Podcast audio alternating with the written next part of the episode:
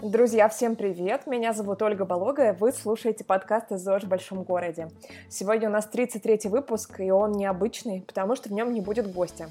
В качестве этого выпуска мы с Женей решили выложить запись моего вебинара про ЗОЖ, который я вела в гостях у Паркран. А, с движением Паркран вы уже знакомы по 31 выпуску, когда у нас в гостях были Татьяна Толок и Максим Егоров. А, у ребят еще есть вебинары про бег и ЗОЖ. Ссылку на эти вебинары я дам в описании выпуска. А 14 апреля я сама была гостем Паркрана, рассказала о своем зожном пути длиной в 8 лет, о разных видах спорта и способах правильно питаться, которые я попробовала, а еще о том, что привело меня к созданию подкастов и какие лайфхаки от гостей я попробовала на себе и, в общем, к чему это привело. А, эта запись, этот вебинар был для меня новым опытом, потому что обычно я не выступаю в роли эксперта, я задаю экспертам вопросы, а здесь так получилось, что я сама делилась своими идеями. Надеюсь, что вам будет интересно. Ну, на всякий случай скажу, что моя история — это история одного человека, меня. А, возможно, не все, что я рассказываю, вам подойдет, и это абсолютно нормально. Как раз-таки цель нашего подкаста — рассказать вам как можно больше про ЗОЖ, чтобы вы могли выбрать то, что подойдет именно вам. А, как всегда, в начале нашего подкаста, в начале каждого выпуска я прошу вас зайти в iTunes или SoundCloud и поставить нам оценку, а, написать отзыв. Это поднимает нас выше в рейтинге и позволяет большему количеству людей узнать о подкастах «ЗОЖ в большом городе». А сегодня я хочу провести конкурс вместе с моими друзьями. Это компания Anyfruit. Anyfruit шьют футболки и свитшоты из очень мягкой плюшевой ткани и вышивают на них разные овощи и фрукты. Авокадо, яблоки, тыквы, кокосы, брокколи, инжиры и всякие другие штуки. Я сама большой поклонник футболок из свитшотов и нефрут, потому что их просто невозможно выпустить из рук. Это настолько приятный хлопок. Э, ссылку на инстаграм Анифрут я также укажу в описании выпуска. Вы сможете сами посмотреть на эту красоту. А сегодня мы с ребятами из Анифрут хотим разыграть среди наших слушателей три мягких фруктовых футболки. Условия розыгрыша очень простые. Напишите, пожалуйста, пару слов о нашем подкасте в любой социальной сети. Пусть это будет ваш честный отзыв. Отметьте меня, если это Facebook или Instagram, или пришлите скрин отзыва в почту, если это другая социальная сеть. Почта также есть в описании выпуска. Мы выберем трех победителей случайным образом 30 апреля. Ребята из Anifruit свяжутся с вами, и вы сможете выбрать э, рисунок, размер футболки и указать адрес для доставки. Ну а всем остальным, кто не желает ждать или просто кто хочет заказать футболку или свитшот от Anifruit прямо вот сейчас, ребята дадут скидку 15%. Так и напишите при заказе. Ольга Болога обещала скидку, а я, в свою очередь, обещаю вам, что вы будете в восторге. Ну что, давайте начинать. Впереди выпуск 33. Поехали! Меня зовут Ольга Болога. Вы слушаете подкаст «ЗОЖ в большом городе». Так я начинаю обычно каждый выпуск э, наших подкастов. Действительно, я веду подкасты уже три года прошло с того момента, как мы с моей напарницей, ее зовут Евгения, выложили свой первый выпуск э, «ЗОЖ в большом городе» в iTunes. Можно нас найти в iTunes, можно нас найти в SoundCloud. И 31 выпуск, то есть предпоследний на сегодняшний день, у нас как раз был с Татьяной Толок и с Максимом Егоровым, с, так сказать, отцами и матерями, да, с отцами-основателями паркрана в России. Поэтому, если вы еще не послушали выпуск, то я бы даже сказала, что я вам завидую, потому что у вас впереди очень классные полтора часа, они прям офигенные, я вам очень рекомендую послушать и зарядиться. А вот, э, сегодня у меня такое необычное амплуа, потому что я привыкла быть интервьюером. Я веду свои подкасты в формате, где я приглашаю в каждый выпуск гостя, нового гостя в каждом выпуске, и допрашиваю так с пристрастием про различные изложенные штуки. Вот. Я сама не врач, не, как, никакого отношения к медицине не имею, к спорту не имею, к фитнесу не имею. Я такой интересующийся человек а, по основной профессии, я маркетолог, я руковожу маркетингом в рекламном агентстве, и в свободное от работы время сама немножко занимаюсь спортом, интересуюсь всем, что связано со здоровым образом жизни, и вот три года уже а, делюсь этим, вот в формате интервью делюсь этим с, со всеми желающими.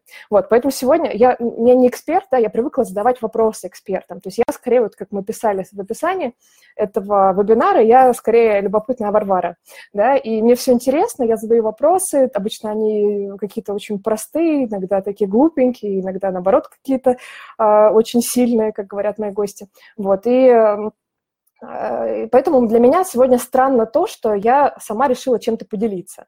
Э, и э, я думала, как это сделать, и решила, что, наверное, в формате какой-то личной истории, да, моей собственной, как я дошла до жизни такой, это будет интересно и, возможно, полезно. То есть у меня есть мой личный зожный опыт, ему уже больше, чем 8 лет, и я за это время сама понабивала каких-то шишек, а вот последние три года, с тех пор, как я веду подкасты, я еще и пользуюсь рекомендациями, которые дают наши гости. Конечно, не всеми, но теми, которые мне заходят. И вот расскажу вам, вам что из этого получается. Вот, э, немножечко начну с подкастов. 32 выпуска уже есть в iTunes и в SoundCloud. И э, я, как я дошла до подкастов, да, просто дело в том, что я сама интересовалась этой темой, и мне очень хотелось э, этим делиться с другими. То есть меня настолько в какой-то момент торкнуло, вот в хорошем смысле слова, торкнуло то, что ЗОЖ – это круто, что за счет того, что ты ведешь здоровый образ жизни, ты можешь э, управлять собой, своей энергией, своим самочувствием, своим настроением, что это э, настолько взаимосвязано, когда я это почувствовала на себе, мне обязательно вот захотелось этим поделиться. И одним из э, других открытий для меня было то, что каждый человек, он, он э, может найти свой ЗОЖ, свой спорт, свой подход в питании, и когда он это делает, то для него это уже перестает быть вообще какой-то задачей, каким-то напрягом. То есть это настолько становится естественным образом жизни, настолько приятными штуками, а, что оно вливается, и ты с этим просто живешь. Ты уже просто не думаешь об этом, ты живешь и кайфуешь. И мне захотелось рассказывать про ЗОЖ как можно больше с разных сторон, приглашать разных людей, а, и ну, для того, чтобы слушатели могли какие-то новые практики услышать да, для себя и применить что-то в жизни. Мы ведем подкаст, я веду подкаст одна, но у нас двое. Есть еще моя напарница Женя, э, которая берет на себя всю техническую часть в этом вопросе. То есть она занимается монтажом звука, обработкой звука, выкладыванием подкастов на все наши площадки. Если, Жень, ты вдруг здесь или будешь слушать потом это в записи, я передаю тебе большой респект, потому что мне кажется, что без тебя я бы вообще никак не справилась. То есть Женя, она за кадром, но она э, снимает с меня всю головную боль, связанную с технической технической стороной подкастов, и мне остается только самая приятная часть – это общение с нашими гостями. Вот, э, давайте я расскажу про себя, и так тут нужно будет э, вернуться в школьный период. То есть я вообще никогда не была спортивным человеком. Я в школе училась очень хорошо, э, на все пятерки. Единственным моим проблемным предметом в школе была физкультура. И это была просто какая-то засада, потому что когда а, выстраивается оценка за год, и, да, и становится понятно, что у тебя выходит, ну, вот у меня выходила одна единственная четверка только лишь по физкультуре, э, это выглядело очень странно. То есть, особенно плохо у меня было со всем, что было связано с выносливостью. То есть, например, у нас была такая а, были разные нормативы в школе на физкультуре. А, в частности, например, был бег, но бег был разный. То есть были короткие дистанции, например, 100-метровка, и, соответственно, ты его бежишь эту дистанцию на оценку, да, ты пробежал за там, 7 секунд или там за сколько-то секунд, а пятерка, если медленнее, уже там ниже оценка. Вот, а была совершенно ужасная дистанция на выносливость, которая называлась 2 километра. Это было, если я не ошибаюсь, 10 кругов по нашему стадиону, и я должна вам признаться, что в свои там 14-15 лет, школьные годы, я ни разу не бежала 2 километра, полностью мне не хватало просто. Я не могла пробежать 2 километра, то есть настолько все было плохо у меня со спортом в жизни, что 2 километра пробежать тогда даже ради пятерки по физкультуре для меня было каким-то вообще неописуемым э, ужасом. Я просто останавливалась, задыхалась, и, в общем-то, на этом вся моя физкультурная история заканчивалась. Я даже помню, что в какой-то год, когда э, мне обязательно нужно было получить пятерку по физкультуре и нужно было сдавать беговые нормативы, э, папа взялся за меня. Э, я жила в Новороссийске, это берег Черного моря, и я помню, что мы всю весну, где-то, вот, наверное, с марта по май, мы с папой бегали несколько раз в неделю, бегали до моря, это, может быть, километр, купались, бежали обратно. Он сам тоже не спортивный человек, но он просто бежал рядом, чтобы меня как-то мотивировать, да, и я готовилась к физкультуре и должна была, ну, вот, сдать в итоге эти нормативы. Ну, спойлер, да, я все-таки сдала на 5, и все, в общем-то, было хорошо, но спорт никак он ко мне не прилип, вот, и разве что мне нравилось играть в волейбол, я еще немножко играла в волейбол, когда училась в университете, а после того, как закончила университет, все, совсем ничего. Вот, и э, была я такая пухленькая девочка, вот с такими щечками очаровательными. А мне, в общем-то, все нравилось, я особо не парилась, и я даже не думала о том, что я, в принципе, могу быть худее. У меня довольно полная мама, я думала, что это наследственное, что, в общем-то, я не так-то плохо выгляжу, я нравлюсь э, другим людям, и вообще кость у меня широкая, если я похудею, то ну, как бы все равно я не стану тоньше, потому что у меня широкие кости. Ну, в общем, всякой такой фигней занималась, развлекала себя как могла, но ни спортом никаким не занималась. Вот, и э, такой интересный период у меня наступил, когда мне было 24 года, э, сейчас мне 32, да, тогда мне было 24 или, может быть, уже даже 25, и вдруг я дошла до, э, в своем весе до отметки 69 килограмм. Э, то есть я поняла, что еще немножко это будет 70, и э, что-то, видимо, щелкнуло в моей голове, и тогда мы с подругой, которая тоже решила похудеть, мы подсмотрели у друзей а, диету Дюкана. Вот, наверное, тогда и начался мой зожный путь, и я сейчас с благодарностью вспоминаю и этот момент, и 69 килограммов, и друзей, которые тогда очень сильно вдвоем пара э, муж с женой, они похудели тогда на этой диете, и вот мотивировали меня, и мою подругу тоже, которая э, стала для меня такой парой, да, то есть мы вместе этим занимались, на то, чтобы сесть на диету Дюкана. Друзья, если вы вдруг не знаете, что такое диета Дюкана, а, то я скажу в двух словах, но сразу оговорюсь, что я сейчас, вот э, по прошествии восьми лет, не советую вам ее. Не советую этим заниматься вдруг с бухты-барахты. К этому нужно подготовиться, почитать, изучить. Э, то есть диета Дюкана. Дюкана – это фамилия, это доктор французский, который э, установил, что можно похудеть, если есть без ограничений белковую пищу. То есть его идея основная была в том, что э, каждая диета построена на ограничениях порций. И мы срываемся, потому что мы э, не наедаемся, или потому что нам, нас ограничивают тарелочкой, чашечкой, 100 граммами, какими-то маленькими штучками, плюшками, да. И э, он решил, что надо придумать какую-то диету, где можно было бы есть столько, сколько в тебя влезет.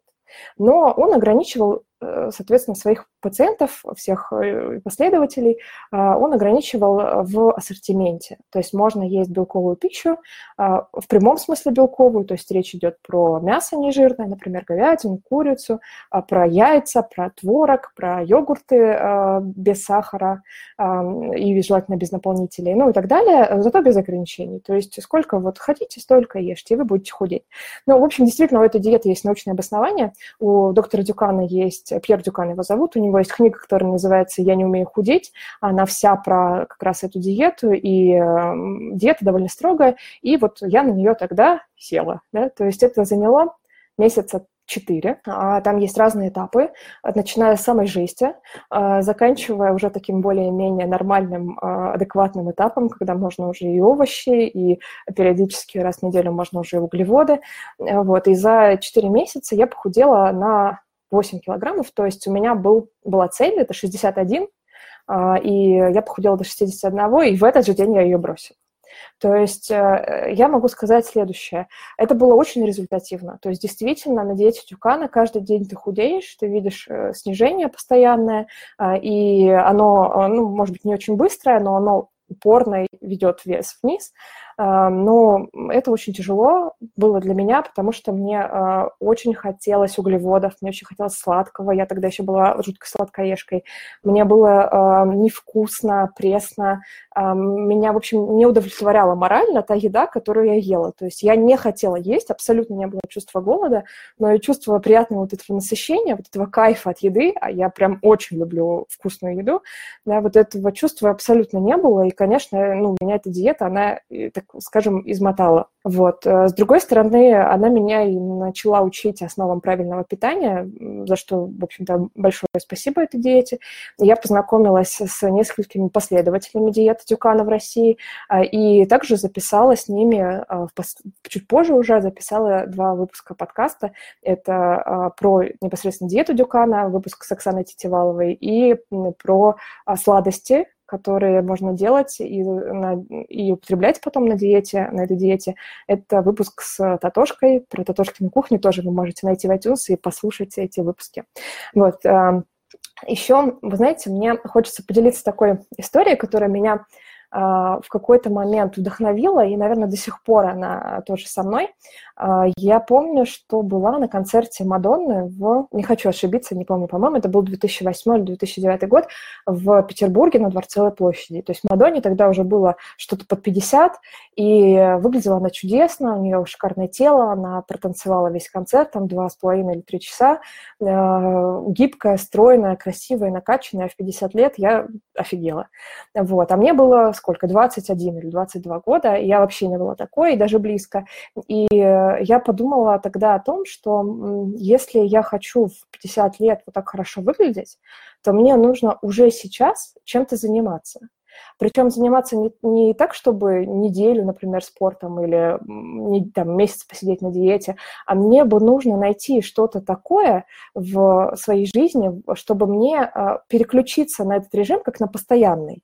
То есть э, не диета и не какой-то разовый спорт, а вот именно перестроить как-то нужно. Вот я почувствовала, что мне нужно перестроить свой образ жизни и, и э, таким его сделать, чтобы просто так жить чтобы просто такой быть, да, так жить и долго-долго-долго жить, не терпеть, не держаться, а именно кайфовать от этого всего. Вот это где-то там вот в, концерте Мадонны началось, и оно, наверное, до сих пор продолжается у меня в жизни. Потом чуть позже еще тоже вернусь к этой идее. После Дюкана я начала потихонечку заниматься спортом. А, я вдруг э, решила. У нас недалеко от того места, где я жила, открывался э, клуб World Class. Я купила туда карту. Э, и пока клуб открывался, я ходила в другой, подальше, и познакомилась там с э, тренером, с Анастасией Пухтиной. Мы с ней записали тоже подкаст. Это первый выпуск про то, как сделать э, первые шаги в спорте. Вот я могу сказать, что я начинала э, с групповых тренировок. И, э, опять же, это, мне кажется, одна из таких э, основных находок, которая э, есть у меня сейчас, и которой я готова делиться, которой готова советовать, а, потому что часто, когда люди покупают абонемент в фитнес-клуб, они им не пользуются. Это известная история. Вторая история заключается в том, что всем советуют особенно в первые тренировки, советуют заниматься с тренером персонально.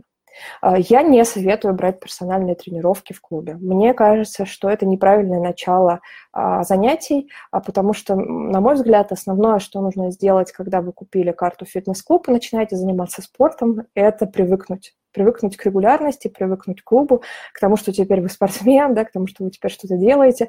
В общем, то же самое, наверное, касается и бега. То есть если ты начинаешь бегать, задача не убиться в первый раз, да, там пробежав даже 5 километров а, для первого раза это много, да, а задача привыкнуть к тому, что ты теперь бегаешь, и делать это по чуть-чуть, но регулярно. Ну вот, желательно, конечно, каждый день, а, ну, если по чуть-чуть. Вот, и поэтому, если возвращаться к тренировкам, то я советую начинать с групповых тренировок, э, потому что это хороший способ приучить себя ходить в клуб.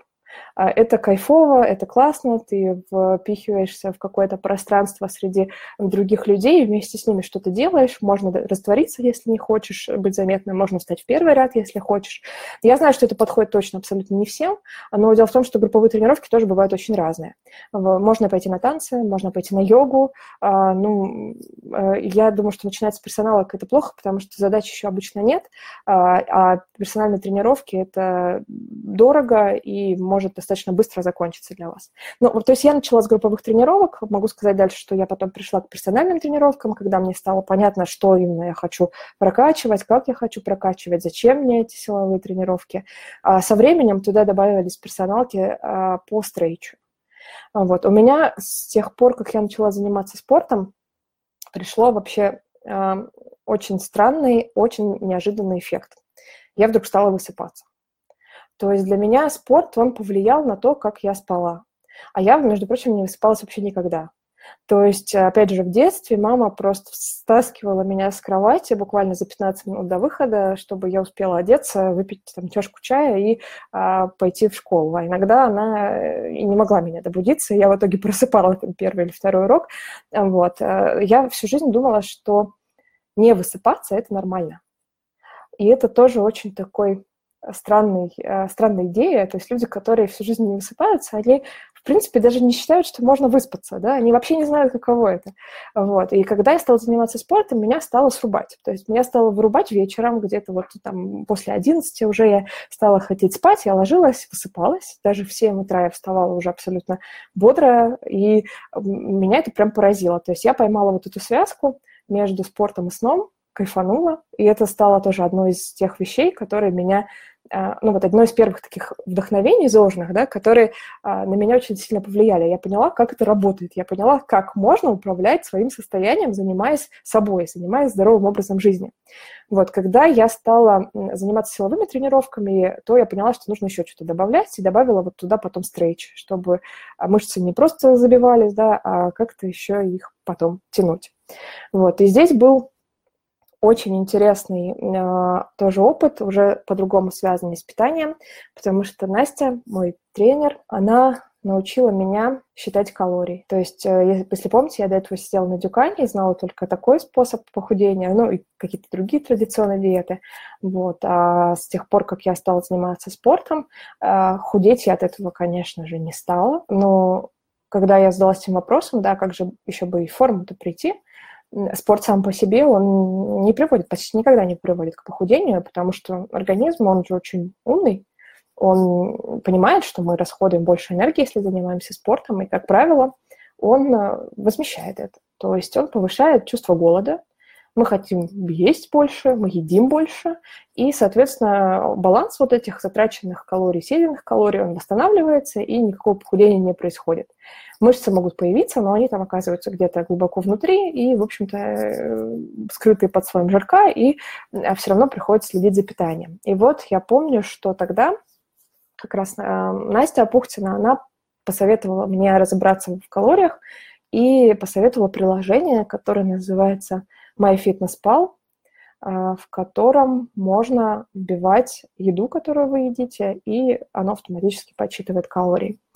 Вы знаете, э, мы когда готовились к этому вебинару, то одним из вопросов, которые мне э, прислали со стороны Паркран, был вопрос, э, как же похудеть? Да? Ну вот многих людей волнует вопрос похудения, и многих слушательниц, слушателей моего подкаста тоже волнует этот вопрос, поэтому мы часто о нем говорим в процессе разговора с моими гостями.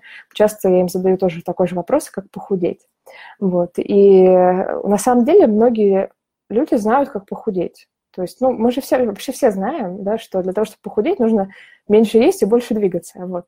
А я поспорила бы на тему больше двигаться, ну, вот исходя из тех э, тезисов, которые чуть ранее упомянула, да, мне кажется, организмом все-таки восстановит а, пробелы, да, он а, доберет а, потраченную энергию, если не следить за питанием. Вот, а меньше есть – это интересный очень тезис. И как есть меньше, вот в этом, наверное, и заключается весь вопрос похудения. Так вот, я бы сказала, что один из самых действенных способов похудеть – это считать калории. То есть это, по крайней мере, реально стопроцентно работает. Если вы искренне считаете калории, если вы правильно, честно их записываете а, и держитесь в той норме, которая у вас а, есть, это ну, примерно минус там, 200 калорий от а, необходимого вам размера, то вы точно, абсолютно надежно, точно, абсолютно похудеете 100%. Это произойдет не быстро, скорее всего, через пару недель вы увидите первые результаты, но похудение будет. А, что касается подсчета калорий, то я начала этим пользоваться и поняла, что это гораздо проще, чем сидеть на диете Дюкана. О, Настя появилась и комментирует мне, что это мазохизм считать калории. Настя, сейчас я тебе дальше расскажу свою историю про подсчет калорий, а, и мне кажется, ты поймешь, в чем был мой мазохизм. А, дело в том, что вот приложение, которое я вам сейчас назвала, э, MyFitnessPal, там есть практически вся еда, которую вы можете купить в магазине, практически все туда уже заведено с КБЖУ, а, и если вы едите йогурт, скорее всего, 99% он уже есть в MyFitnessPal, вы просто набираете название этого йогурта, допустим, а, ну, например, я ем пшеную кашу с тыквой, да, я набираю пшеную кашу с тыквой, она там уже забита, там есть все калории, и я просто нажимаю, что я ее съела вот одну порцию, и он ее туда добавляет. То есть, в принципе, это не очень сложно, но что, что, что сейчас я вернусь немножко, чтобы не потерять мысль, э, для меня это было результативно. То есть я опять увидела, что можно худеть, но худеть проще. То есть и почему проще? Можно же есть все подряд. То есть если представить, давайте я на своем примере расскажу. А если представить, что мы, эм, я, я, конкретно я, да, мне нужно 1800 калорий для поддержания своего баланса, своего веса, э, то я, соответственно, устанавливаю себе норму для похудения, медленного, верного похудения, это 1600 калорий. 1600 калорий – это достаточно много, и в рамках 1600 калорий я в течение дня могу есть все, что угодно. То есть, в принципе, я могу есть еду из Макдональдса. Если я э, ем э, бургер, я его записываю, и он может быть выбит у меня там 500 калорий. А если я съем еще и картошку, это еще там 300 калорий. Но, тем не менее, я реально могу съесть э, бургеры и картошку, и, и что-то еще другое, да, и если это не более 1600 калорий в день, то со временем я похудею безнадежно, даже что бы я ни ела. Я могу есть шоколад, могу есть тортики. В общем-то, так я и делала, когда я только начинала пользоваться этим приложением. То есть я просто ела все, что мне хотелось, но в рамках заданного, заданной калорийности. А, Юля, повторю название приложения, оно называется My Fitness Pal, то есть мой фитнес-приятель. А, сейчас еще в чат напишу тоже его название, вы можете его найти, оно есть и для андроида, и для э, айфона. Очень удобная штука. Вот. Ну, конечно, для тех, кто э, может считать калории. Я уверена, что это не, не всем подходит, но, по крайней мере, это точно работает. Вот. Дальше произошло мое самообучение. То есть, когда я начала считать калории, э, я считала их в итоге очень-очень долго, несколько лет, да, э, я вдруг поняла, э, из чего состоит еда. Да? То есть до этого я уже была хорошо знакома с белковыми продуктами по диете Дюкана. Здесь, когда я стала забивать еду, я стала понимать, что я могу съесть бургер за 500 калорий, а могу съесть гораздо более интересный, здоровый, правильный ужин, э, еще и заесть его маленьким кусочком шоколадки, да? и это тоже будет 500 калорий. Вот. И я просто со временем значит, научилась выбирать. То есть э, я стала понимать, как, как комбинировать еду, как можно ее менять, чтобы укладываться в эти калории. И если я ем много калорийной еды, да, то порция будет маленькая, насыщение ну, возможно, и не придет, особенно если это сладости какие-то, да, вот, а калории будут потрачены. Я стала менять, естественно, со временем ее так, чтобы съесть поразнообразнее, побольше, повкуснее, но уложиться в 1600 калорий. То есть это такая обучающая штука, она очень хорошо работает. Вот, и могу сказать, что у меня потихоньку стала уходить тяга к сладкому. То есть если на дюкане, когда я сидела и не ела углеводы, то я э, а, все время мне хотелось что-то сладенькое. Э, я ела даже десерты с сахарозаменителем, потому что мне очень не хватало этого. Не хватало этого. А когда я вдруг перестала ограничивать себя в продуктах, то э, я стала себе позволять вот все, что угодно в рамках заданных калорий, то я поняла, что мне не так сильно хочется сладкого. То есть я поняла, что вдруг, что я его, в общем-то, почти что совсем и не люблю. Вот. И здесь я могу сказать, что я против любых запретов. То есть если вдруг вы выбираете какой-то план питания, и там есть запреты, и эти, ну, эти запреты могут быть связаны только с вашими какими-то, с вашей непереносимостью, с вашими какими-то аллергиями, да. Если вы чувствуете, что вам этот продукт не подходит, э, то, ну, не ешьте, да, понятно, не нужно. Вот. Но если вы запрещаете себе шоколад или зефир или что-то в этом духе, потому что это не зожно, то это не работает, абсолютно точно не работает. Э, работает наоборот, вам еще больше этого хочется, да, Юль, точно, абсолютно. Вот, причем есть еще вероятность, что заменяя зефир на какую-нибудь а, другую э, штуку с сахарозаменителем, вы съедите и ту штуку с сахарозаменителем, и сверху еще и зефир. Да, то есть очень важно вот это моральное удовлетворение. Когда вы съедаете удовлетворяясь вот эту зефирку с наслаждением, с кайфом, да, вы ее едите, не ругая себя, а вот прям наслаждаясь, вы сто процентов съедите его меньше, и вас отпустят, и, скорее всего, в следующий раз вам ее не захочется. Вот давайте тут немножко остановлюсь, посмотрю на комментарии. А, вот Настя все еще да, писала же, что это мазохизм считать калории. Люда пишет, что снова полюбила считать калории, прямо must have. Люда, спойлер, я сейчас тоже их считаю, я дойду еще до этого. А, Екатерина пишет, что удобное приложение, но проблема в том, после того, как набрал свою ежедневную норму, не съесть чего-то еще. Да, да, Екатерина, согласна. Вот, и здесь, конечно, а, здесь, конечно, вот этот обучающий эффект, да, он со временем приходит. Я стала еще в какой-то момент относиться к этому приложению и к многим другим вопросам тоже, к вопросам спорта, я стала относиться как к вопросам, которым я учусь. То есть, э, если вдруг я переедала, то я не ругала, ну, старалась не ругать себя, а говорила себе, что я сейчас а, ну, ну, буду учиться укладываться, буду стараться научиться уложиться в это. Да? А, что произошло дальше? То есть я стала считать калории, я э, уже упомянула, что я их считала несколько лет, это правда. А, и моей проблемой стало не то, как их считать. То есть я настолько привыкла записывать еду, которую я ем, просто записывать ее. Это занимало у меня буквально несколько секунд. То есть я заходила в приложение, буквально пара движений, я вбивала все, что у меня есть, спокойно это ела, и я настолько к этому привыкла, что я потом не могла с этого слезть. То есть это стало для меня какой-то зависимостью. Я поняла, что я просто уже не хочу худеть, мне это абсолютно не нужно, а, что я уже знаю, как правильно питаться, я знаю, что нужно делать, я интуитивно понимаю, сколько калорий в какой э, еде, в какой порции, но я все равно их записываю. То есть я прям не могу успокоиться. Мне было страшно, что если я брошу считать калории, то я опять наберу вес. И вот это как раз у меня э, вызывало просто какой-то э, такой ну, вопрос для меня был нерешаемый. То есть я а, понимала, что и бросать я не хочу, да, и набирать вес я тоже не хочу, что мне нужно срочно что-то найти, так, ну, какую-то другую замену подсчету калорий. И вот слезть как раз с подсчета было очень сложно. Вот я вернусь к этому э, вопросу, вернусь к питанию.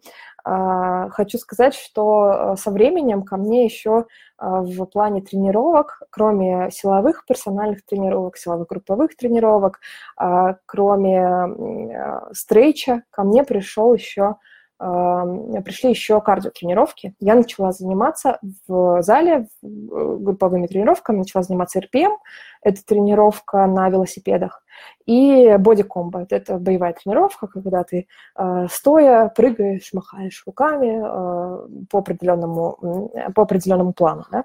Вот мне начало нравиться кардиотренировки. Первое время я прям задыхалась, но потом потихонечку мне начали э, нравиться кардиотренировки. И в какой-то... Я никогда не бегала. Да? То есть вы помните историю про два километра вообще недостижимых? И в какой-то момент а, вдруг на меня напал вызов. Вызов этот звучал как десятка на московском марафоне. Наверняка вы знаете, что в Москве есть марафон «Абсолют», который проходит обычно в сентябре, в рамках которого есть дистанция 42 километра и 10, 10 километров. А, а я человек, который не бегал. В феврале а, у моего друга был день рождения, и он начинал тогда бегать, я думала, что дай-ка я тоже попробую. А, попробую-ка я по чуть-чуть, а что что-то слишком много людей кайфуют от бега. Вот что-то же они, наверное, знают.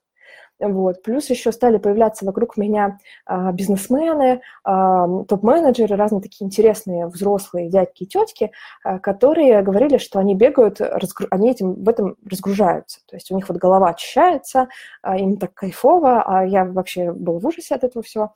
Вот. И я вдруг подумала, дай-ка я попробую. Начала потихоньку бегать, а тут мой друг как раз, которого тоже начал бегать. И я думаю, подарю-ка я ему слот на десятку на московском марафоне и себе тоже подарю.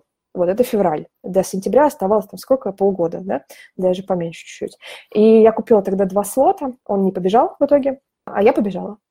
Вот. Это все очень удачно еще дополнилось тем, что мой молодой человек э, забрал у своей мамы дорожку беговую, у нас в доме появилась беговая дорожка. Я стала тренироваться сначала на дорожке, потому что просто я стеснялась выходить на улицу. Я понимала, что я вообще не, не могу бежать. Сначала я бегала 500 метров, а потом я бегала километр, потом я бегала километр 100, километр 200, километр 400. Мне было очень тяжело, то есть это был прям вообще ужас. Какое-то время, вот я, когда бегала первый километр, я бежала 200 метров, бежала, 200 метров шла. Потом я опять 200 метров бежала, опять 200 метров шла.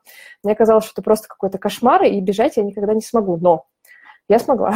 То есть э, постоянные тренировки по чуть-чуть, по чуть-чуть все-таки привели к тому, что я вдруг пробежала 3 километра. И вот когда я пробежала 3, я поняла что-то про технику, про то, как надо ноги переставлять. Дальше уже все пошло проще.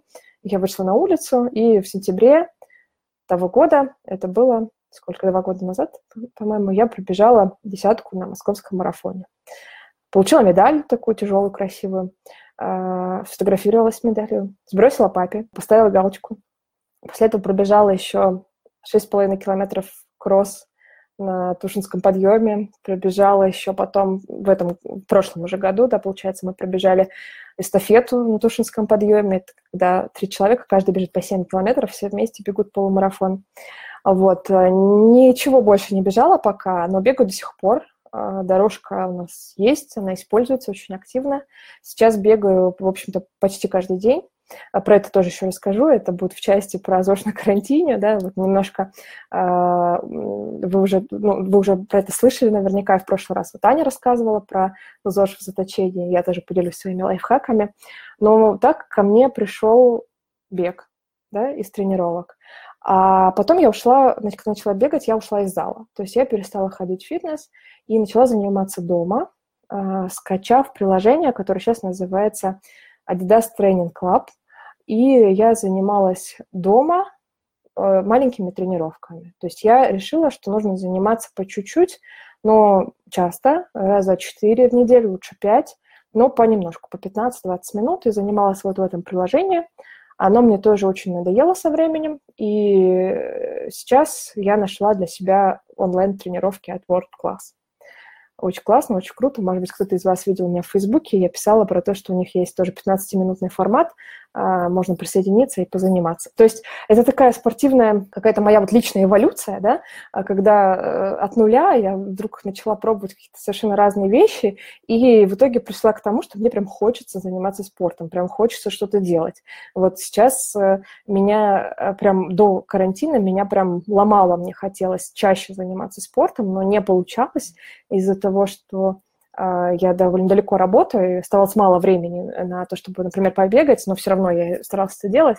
А сейчас, когда мы на карантине, я прям кайфую от возможности заниматься спортом каждый день. Это прям, ну, реально очень здорово. А, вот давайте посмотрим комментарии. Настя, а нужно ли взвешивать еду? Конечно, нужно взвешивать еду, если вдруг ты считаешь калории. А, ну, подсчет калорий тебе, Настя, наверное, не подходит, это не обязательно, то есть, ну, это не единственный способ, но реально взвешивать э, стоит, либо можно оценивать на глаз, если ты уже привыкла понимать, где, ну, в какой порции сколько граммов, то можно это делать и на глаз. Лучше записывать калории хотя бы приблизительно, чем не записывать вообще. Вот такое есть правило. Вот, да, действительно, Настя пишет, что спикер в подкасте про мозг говорил, что не нужен дефицит, а, и э, есть еще э, такое же мнение у другого спикера в подкасте про гормоны. Тоже Анна Белокос нам говорила, что можно обойтись без дефицита калорий, перестроив потребление нутриентов внутри дня. А, я про это чуть-чуть позже расскажу. А, Юля пишет, что ради чего девчонки бегают? Ради медалек и футболочек. На самом деле нет, но это приятные штуки. Но, а, Юль, вы знаете, у меня вот реально было очень много мурашек, и большой был вызов на тему десятки на московском марафоне, потому что я никогда не бегала. То есть для людей, которые знают, что я не бегаю вообще, особенно мой папа, да, это был просто взрыв мозга, и мне очень нравилось, что я доказала себе, доказала ему, доказала кому-то еще, что я это могу сделать. Но главное, что мне нравилось, это то, что я кайфанула. То есть это было так круто, так классно было бежать. Э, мне очень понравилось, и для меня это был ну, первый забег, да, а, и поддержка волонтеров, красивая трасса, и я такая вся бегу подготовленная, то есть я не задыхаюсь, мне не тяжело, мне все хорошо, я добежала, просто улыбалась, фотографировалась, и мне все это очень понравилось. Да, это было здорово. Вот, я э, вернусь к питанию. Я готовилась, у меня тут есть записочки, заметочки, поэтому я вернусь к своим заметочкам, пойду дальше по теме питания. То есть э, задача, да, была задача слезть того, чтобы считать калории. Ну, слезть же надо было так, чтобы поддерживать вес. А помните эту историю про Мадонну? То есть мне хотелось не просто как-то жить дальше, да, мне хотелось э, сохранить то, что у меня есть. То есть я уже была в хорошей форме, и мне хотелось перестать считать калории, перестать вот в том плохом смысле думать о еде, а, но при этом а, сохранить форму и чувствовать себя хорошо, и питаться правильно, и ни в коем случае не поправиться обратно. Вот. И, в общем-то, у меня это получилось. Я пришла к тому, что сейчас можно назвать, наверное, интуитивным питанием. У меня есть подкаст про интуитивное питание. А, он длинный и, может быть, он даже, наверное, сложный. Это не подкаст, а именно сама тема интуитивного питания. Она, а, мне кажется, э, довольно сложное восприятие, для, особенно для людей, которые еще ничего не пробовали в питании. Да? То есть многие же путают интуитивное питание и говорят, что ну, это про то, чтобы а, есть все, что хочешь. Но в каком-то смысле да, в каком-то смысле нет. То есть мне кажется, что интуитивное питание – это такая вещь, которая подходит людям, которые уже какой-то прошли путь диет и а, определенных способов питаться, и они уже на, научились себя слышать, что действительно хочется твоему организму, как организм реагирует на разную еду, как он реагирует на углеводы, как он реагирует на сахар, как он реагирует на жирную пищу, когда хочется этого, когда это просто э, такое сиюминутное какое-то пожелание, влияние. Вот. Начинать с, интуиту... с интуитивного питания, начинать строить правильное питание я не советую точно.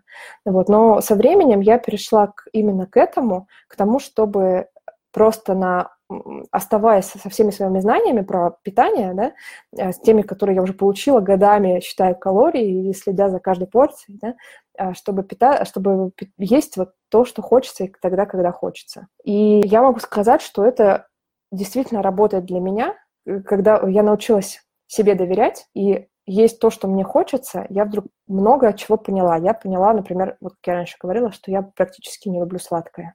И это было шоком для всех моих близких, особенно для родителей. У нас в семье принято есть сладкое, принято есть его два раза в день точно, то есть после обеда попить чаю с пирожным, после ужина заесть чем-то сладким. А, и мы, я тоже так всю жизнь питалась, и съесть кусок торта – это тоже не вопрос. Для меня сейчас это вообще неподъемные какие-то штуки, я не могу это есть. И это стало для меня самой открытием, и для моих близких тоже. А, но это вот как раз про то, чтобы слышать себя и думать, что вот ты хочешь сейчас съесть, действительно, вот чего тебе сейчас хочется. Если мне вдруг хочется сладкое, я просто спокойно иду и ем его. Дело в том, что мне в такой ситуации мне хочется его не часто. Если я хочу булочку, я ее тоже съем. Но в основном мне этого не хочется. Я чуть позже расскажу, как, как я питаюсь сейчас, да, то есть вот к, к чему я пришла. Но могу даже сказать вам, что, наверное, у многих женщин перед, э, в период ПМС, да, вот эти страшные три буквы, есть э, какие-то дни, у меня это обычно бывает, 2-3 дня, когда очень хочется вообще есть все подряд. То есть э, ты ешь, ешь, ешь, ешь, ешь, и не наедаешься, хочется погрызть что-то, потом пожевать что-то, потом хочется чего-нибудь жирненького, потом чего-нибудь сладенького. Э, вот. И так вот в течение дня постоянно хочется есть, какого-то даже чувства насыщения не приходит. Вот у меня обычно два дня в течение месяца таких есть, и я научилась просто доверять себе, я говорю себе, Оль, вот, видишь график, смотрим на месяц. Сегодня начался такой день. Вот. Верь себе, ешь все подряд, э, вот все, что тебе захочется, да, и ничего не произойдет с весом. И вы знаете, оно так и есть. То есть вот у меня лично оно так и есть. Я понимаю, что если у меня аппетит неуемный в эти два ПМС на дня, я просто это все ем, что мне хочется, а потом э, вдруг внезапно они проходят, и, приходит, э, проходит этот аппетит. И я возвращаюсь в обычный режим. То есть просто вот не ограничиваю себя, и организм, он, мне кажется, этому благодарен. Вот давайте расскажу еще, что я пробовала по советам своих гостей в подкасте, опять же, в питании. А, что я пробовала? Я пробовала интервальное голодание. Наверняка вы слышали, что это. Это буквально голодание, когда несколько часов в день обычно много часов в день, 12, 14, обычно 16, мы не едим ничего. А, у меня в подкастах а, об интервальном голодании рассказывала Лена Рязанова. А, она довольно давно пришла к этому режиму, уже больше года, и она питается в период с 8 до 14.00. Все остальное время она не ест ничего. Вот. Э, надо сказать, что Лена достаточно худенькая, и за время, которое она сидит на, ну, точнее, уже придерживается этой, этой, этого питания, она еще сильнее похудела, но делала она не для похудения, а для того, чтобы найти какой-то источник энергии. И вот она для себя нашла такой источник, что э, когда она не ест 16 э, часов в день, то она чувствует себя более бодрой, да, то есть она целый день бодра.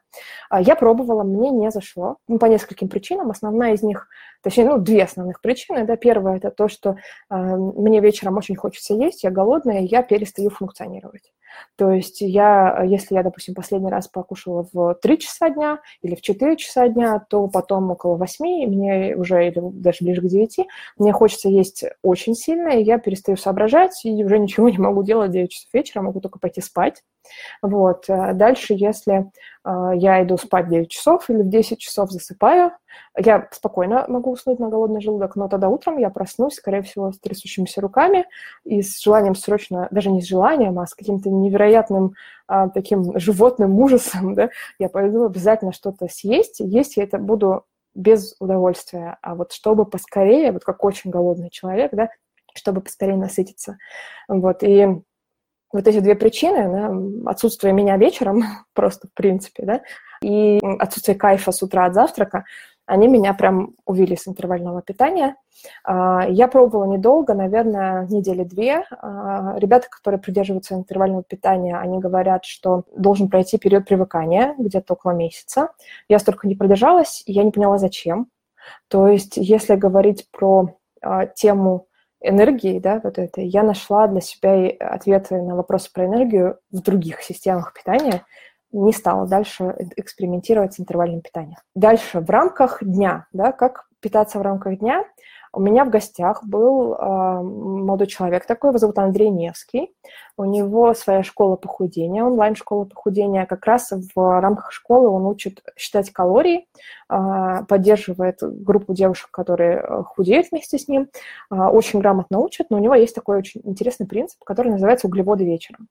То есть он рекомендует утром начинать с белков, жиров, например, с яичницы, а углеводы, ну, типа макароны, да, он рекомендует есть вечером. Он не ограничивает э, девушек в сладком, рекомендует зефир, и зефир тоже рекомендует есть вечером, то есть на ужин.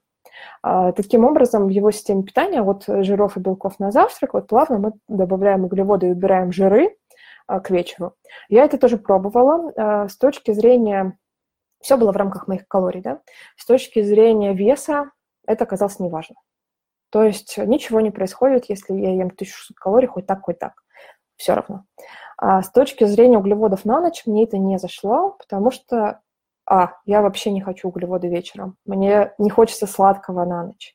Б, я от углеводов не сплю, а возбуждаюсь. То есть мне они дают какую-то энергию, и вечером, если я съем пасту, она долго там переваривается, мне хочется ее куда-то тратить, а тратить ее уже некуда, и поэтому я перестала питаться по этому принципу тоже. То есть мне он не подошел, хотя я знаю, что э, много девушек, э, стройняшек, как он их называет, они питаются именно так.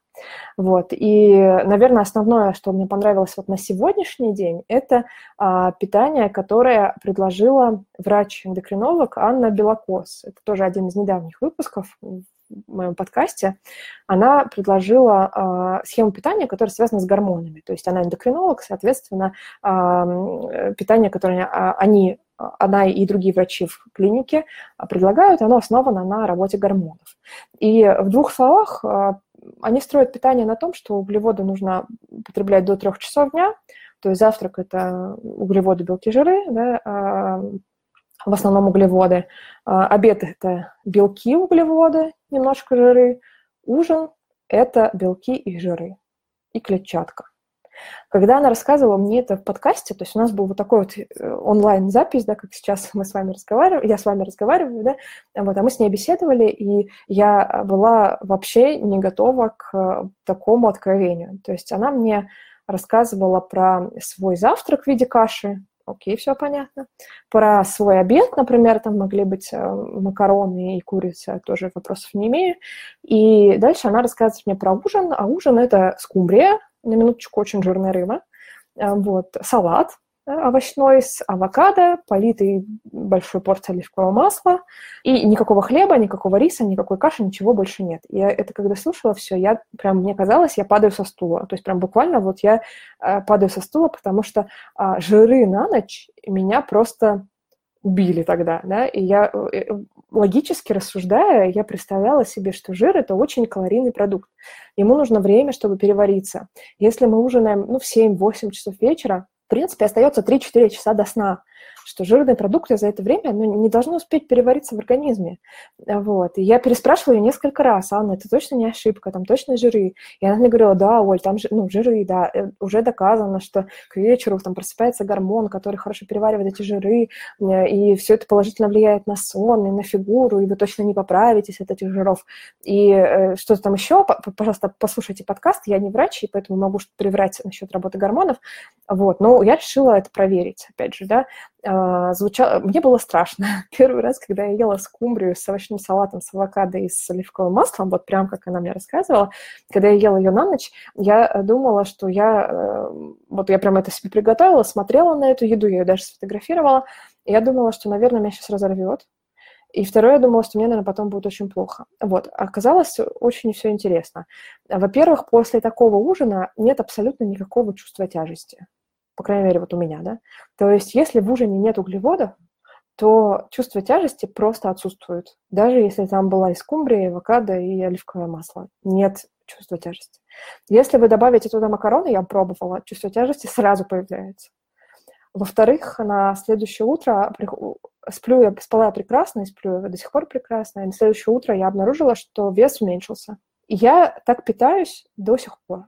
То есть а, мне очень нравится это идея. Мне очень нравится, как она работает на практике. Я, наверное, плохо понимаю, как это с точки зрения медицины устроено, но это реально работает, и до сих пор я так питаюсь, и вот этот лайфхак э, от гостя, он найден, и он прям очень крутой. Вот. И, наверное, еще один из лайфхаков, которым мне хочется поделиться, два лайфхака, давайте я поделюсь двумя лайфхаками э, от Алены Локтионовой. Э, мы записывали с ней выпуск про пищевые привычки, про пищевые паттерны, как они передаются от родителей к детям. Я вынесла из этого выпуска два совета, которые, э, ну, которые вот у меня прижились. Первый совет называется «долгие углеводы». То есть э, он был про то, чтобы добавлять в питание, в завтрак, в обед долгие углеводы э, вместо быстрых. То есть не стремиться съесть на обед, например, курицу, салат и хлеб, а вместо хлеба лучше съесть рис. А, вот. И когда она мне это рассказывала, она говорила мне про то, что это очень положительно влияет на насыщение, главное, на настроение, на то, как равномерно усваивается вот эта долгая энергия, и как потихонечку, да, она в организм поступает, и вот так вот все ровненько идет. И когда я добавила долгие углеводы, у меня опять же стали уходить быстро из моего питания. А, я тоже вам это рекомендую. То есть это, наверное, тоже такая штука, которую все знают, да, ешьте долгие углеводы. Но реально, когда начинаешь их добавлять потихоньку в э, свой режим, а у меня после вот особенно диеты Дюкана их было очень мало, потому что, в принципе, углеводы было нельзя. А когда углеводы вдруг стало можно, я начала есть э, быстрые углеводы. Сахар, э, сладкое, вот хлеб, то, чего мне не хватало, да. Вот. И потом, когда я добавила долгие, у меня ушли быстрые. То есть как только я стала есть больше долгих углеводов, потихонечку вот поотваливался сахар и все остальное. Что бы я еще хотела сказать? Я хочу теперь, наверное, перейти к теме про то, что происходит сейчас, про ЗОЖ на карантине, да, что сейчас у меня есть. Вот, я могу сказать э, вот что. Во-первых, это спорт. У меня есть дорожка, мне повезло, мне говорят, что я зажиточная, да, и э, говорят, что если еще продлят карантин на месяц, например, на май, вдруг, то я смогу поменять свою дорожку на трешку в центре Москвы. Поэтому каждый день я стараюсь бегать. А, я ну, могу не бегать да, в какой-то день, например. А, кроме того, что я бегаю, я всегда прохожу 10 тысяч шагов. Сейчас, когда я на карантине, это стало даже проще. Я хожу по дорожке, я хожу по дому, я хожу в магазин выбрасывать мусор. А, я знаю, что есть люди, у которых нет дорожки, которые проходят 10 тысяч шагов все равно. У меня был такой гость э, Кирилл Зангалис в одном из подкастов, который худел, э, начинал заниматься спортом с того, что проходил 20 тысяч шагов. Сейчас он проходит по своей квартире 35 тысяч шагов каждый день, выкладывает это в Facebook, мотивируя всех остальных тоже ходить во время там, телефонных разговоров, во время просмотра фильмов, во время еще чего-нибудь. Вот. Я знаю, что какой-то чувак э, пробежал марафон в Лондоне, то есть лондонский марафон его уже перенесли, он, по-моему, обычно в мае, да, вот, а его перенесли на октябрь. Этот человек очень расстроился, что марафон перенесли, а он к нему готовился, поэтому он пробежал марафон вокруг своего дома. Поэтому 10 тысяч шагов, я считаю, что есть способ найти э, такую возможность и такие их пройти. Вот я это делаю.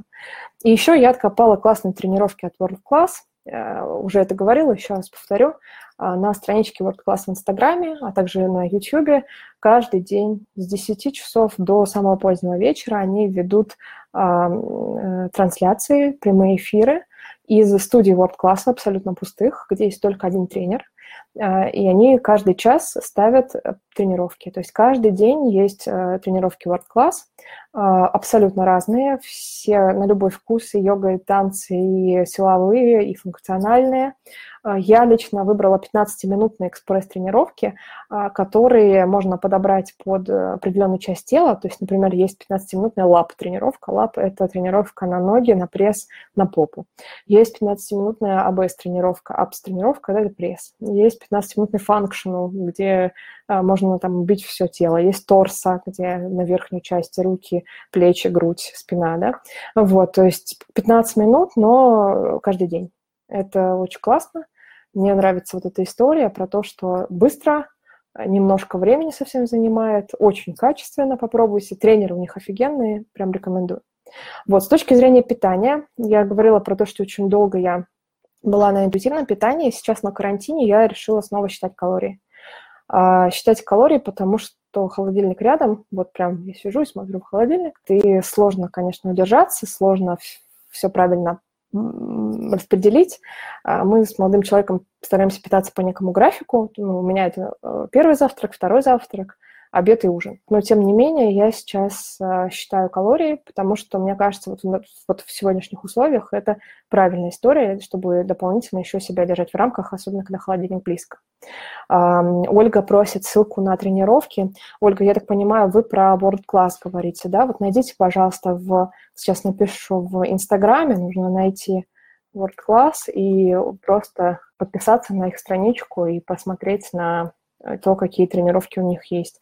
Но вы также можете еще зайти ко мне в Facebook. А, я там тоже писала про эти тренировки, делала скрины. Ну, попробуйте, вам, прям я уверена, что понравится. У них очень классный тренерский состав World-класса, и сейчас у нас просто потрясающая возможность заниматься с этими тренерами абсолютно бесплатно каждый день.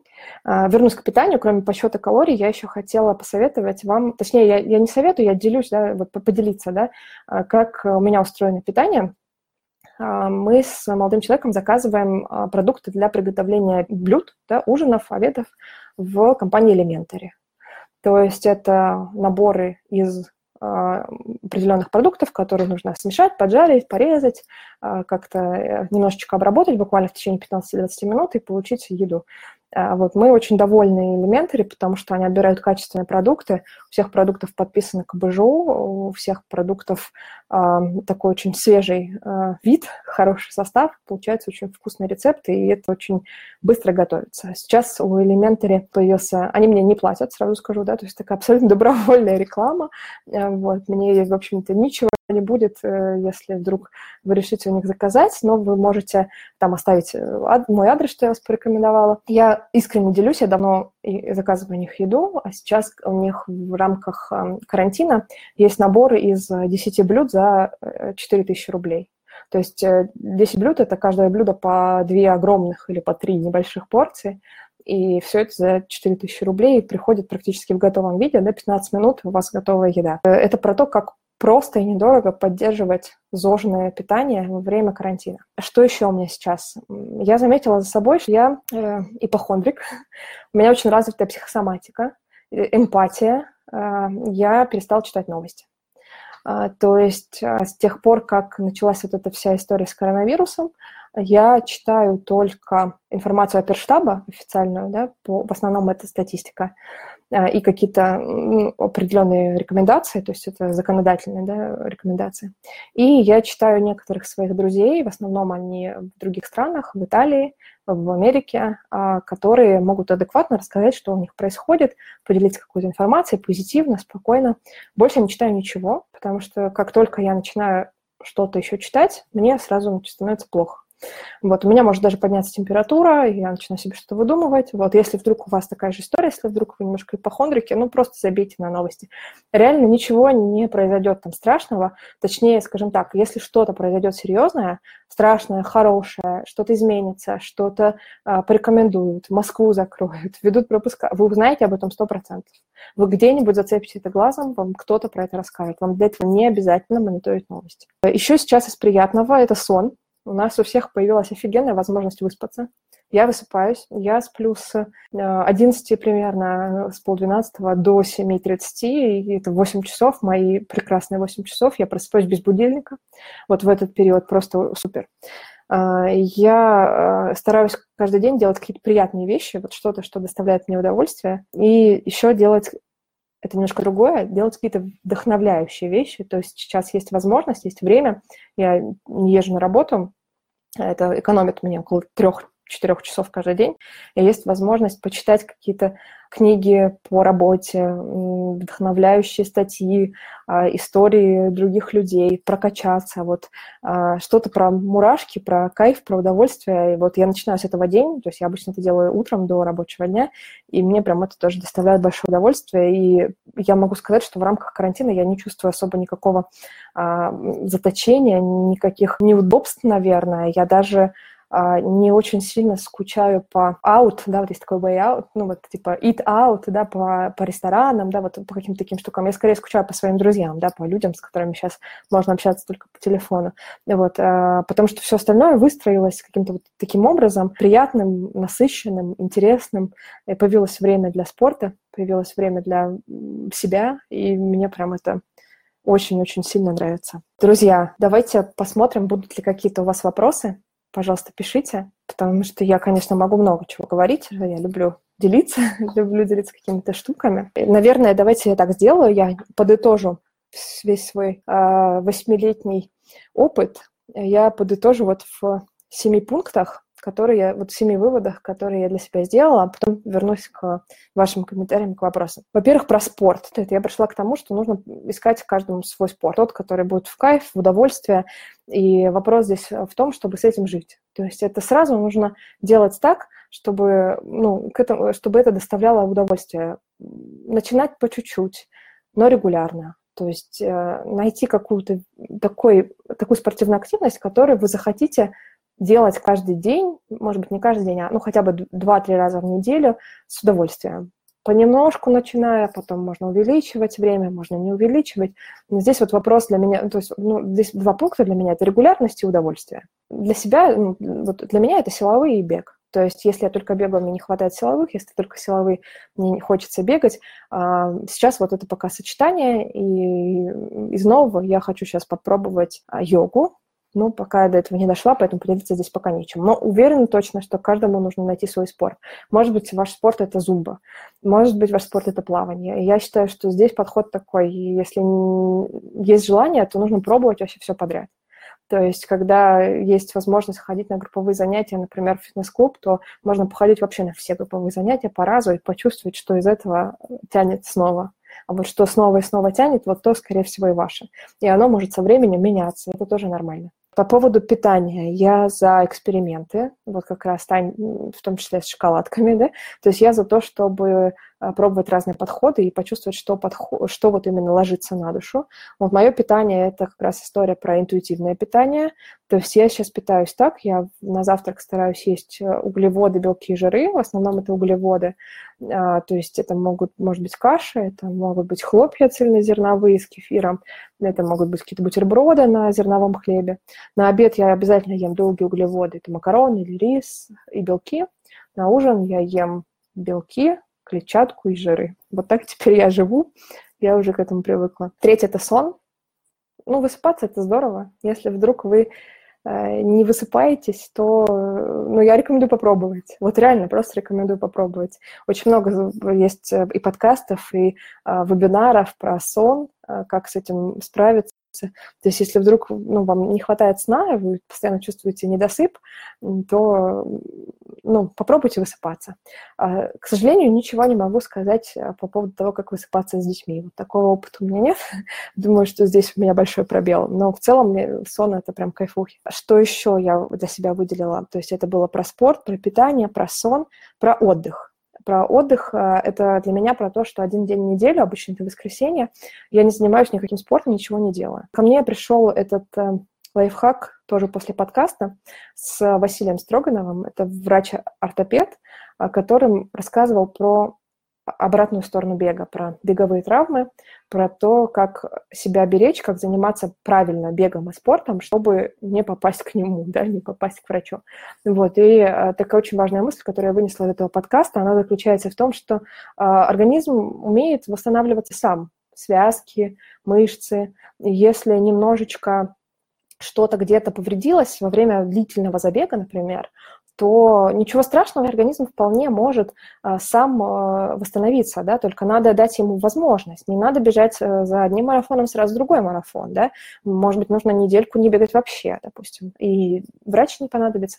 Вот, и я очень хорошо почувствовала вот эту мысль после того, как мы с ним записали подкаст, и э, поняла, что нужно в какие-то моменты останавливаться. А вот для себя пока сделала один выходной по воскресеньям, но, опять же, если вдруг я где-то убилась на тренировке, я тоже, скорее всего, потом дам себе время отойти. Что еще я могу сказать? Мне очень нравится история с тем, чтобы тусоваться в каком-то спортивном сообществе. Вот видите, я даже подкасты создала, чтобы э, быть в спортивной теме. Э, и еще это для меня про то, чтобы э, все время из спорта, из э, этого сообщества, из ЗОЖа получить какие-то мурашки.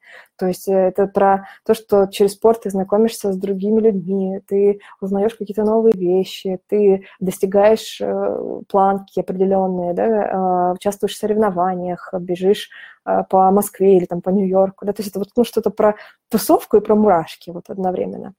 Еще э, я вынесла момент про новое, то есть про то, что со временем ко всему привыкаешь, хочется попробовать что-то новое, нужно это делать. То есть просто можно иногда менять спорт, иногда добавлять новые тренировки, да, ну, иногда э, чего-то отказаться, в пользу нового, пробовать новую еду. Я, например, не вегетарианец, но я очень люблю пробовать вегетарианские блюда. Я открыл для себя хумус, э, офигенная штука. Я люблю фалафель, я люблю авокадо, да, то есть то, что обычно приписывают вегетарианцам, ну, это просто вкусно, и это просто разнообразие в жизни, не обязательно переходить на вегетарианское и там, веганское питание, чтобы попробовать вот такие вещи. Это здоровое, здоровое питание, и оно очень вкусное. Вот. И седьмой пункт, э, он про то, что я не приветствую и, опять же, не рекомендую э, никаких заменителей, подмен, подмен понятий.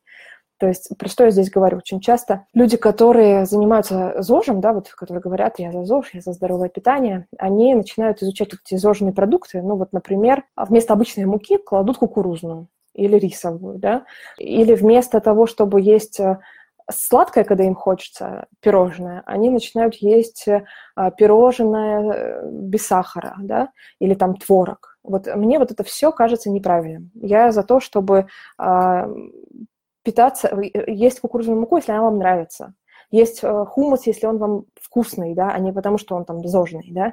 Если вам хочется булку, съешьте булку и успокойтесь, и все, да, то есть вот э, э подмена понятия очень плохая зожная история, она частая, к сожалению. Вот такие я для себя сделала выводы. Ну что, друзья, это был выпуск номер 33. Я в гостях у Паркрана с зожным вебинаром. Такой первый мой опыт рассказа про э, свои здоровые привычки, про те ошибки, которые я совершила на этом пути, про то, что осталось в итоге. Надеюсь, вам понравилось, и если вдруг вы полюбили наши подкасты, пожалуйста, зайдите в iTunes и в SoundCloud, оставьте нам отзыв, поставьте оценку, это здорово поднимает нас в рейтинге позволяет большему количеству людей узнать о подкастах «ЗОЖ в большом городе». А я прощаюсь с вами на сегодня и до следующего выпуска. Пока!